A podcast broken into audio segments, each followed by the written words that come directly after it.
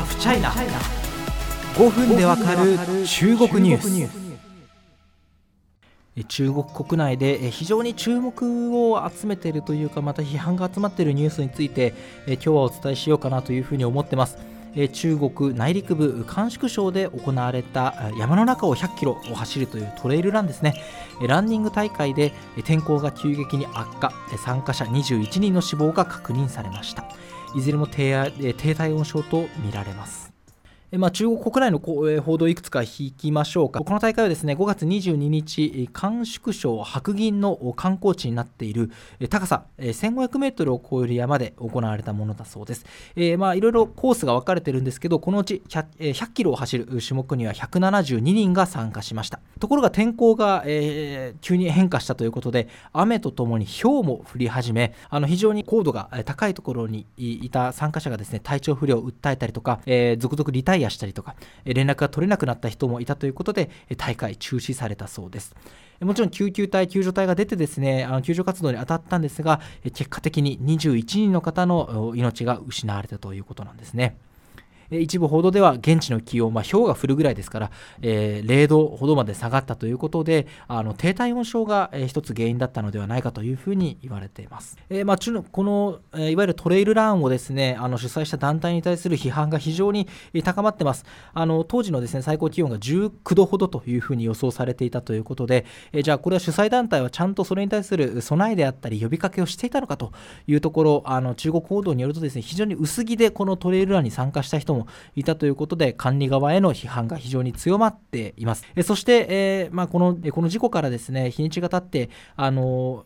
まあ、なんというか命を失わずにね、えー、まあ、帰還した、え参加者からの声も上がってます。それを一部中国メディアの報道から引きたいと思います。え異常気象は、え氷雨と氷に包まれた強風となり、えレースを分断した。異常気象はさらに深刻となり気温が急低下した。すぐに、えー、まあ、リタイアしたりとかですね断熱材を体に巻いたりしてそれでもま徐々に熱が奪われていったと。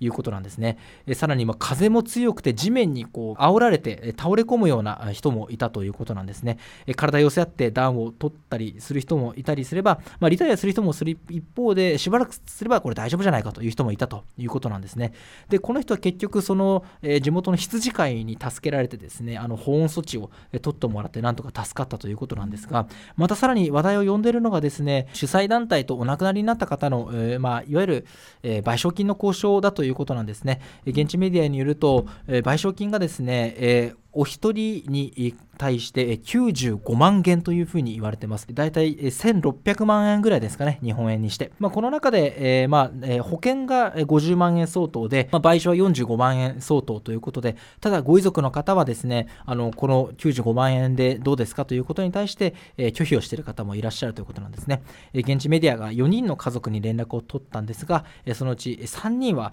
金額に対する不満もあって、サインをしていないということで、さらに距離が進められているということです。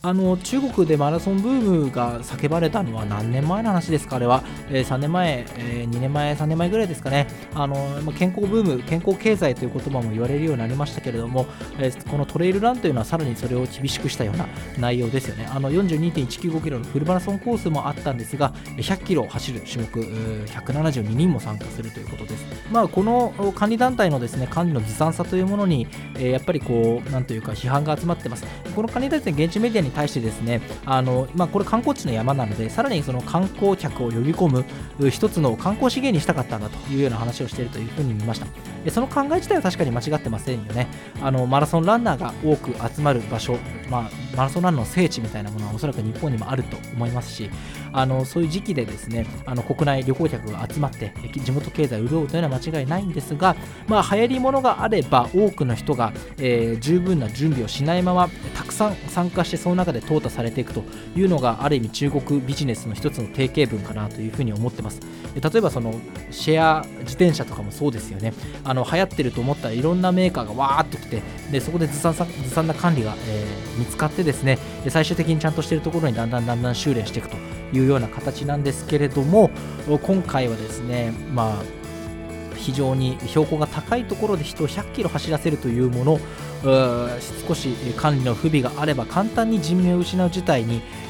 直結するということはなぜ分からなかったのかというのは非常に、見てて、歯がゆい思いをするところであります。